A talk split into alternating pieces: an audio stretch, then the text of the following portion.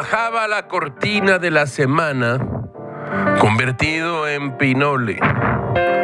Caminó sobre la duela de cedro blanco y caviló. La nueva edición de Rayuela ha regresado a Cortázar al mundo de las novedades editoriales.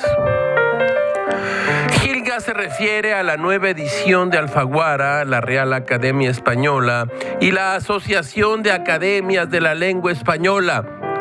Los editores han impreso semblanzas y prólogos de Bioy Casares, Vargas Llosa, García Márquez y Sergio Ramírez. Le han adosado un glosario, un índice onomástico, ensayos varios y varias. Mientras ojeaba y ojeaba, con H y sin H, la edición a la que se acercarán los nuevos lectores de Cortázar, Gilga recordó un breve libro, una rareza, Julio Cortázar y Cris, escrito por Cristina Perirossi, una notable, buenísima escritora uruguaya. Ellos, Julio y Cristina, se conocieron en el año de 1973.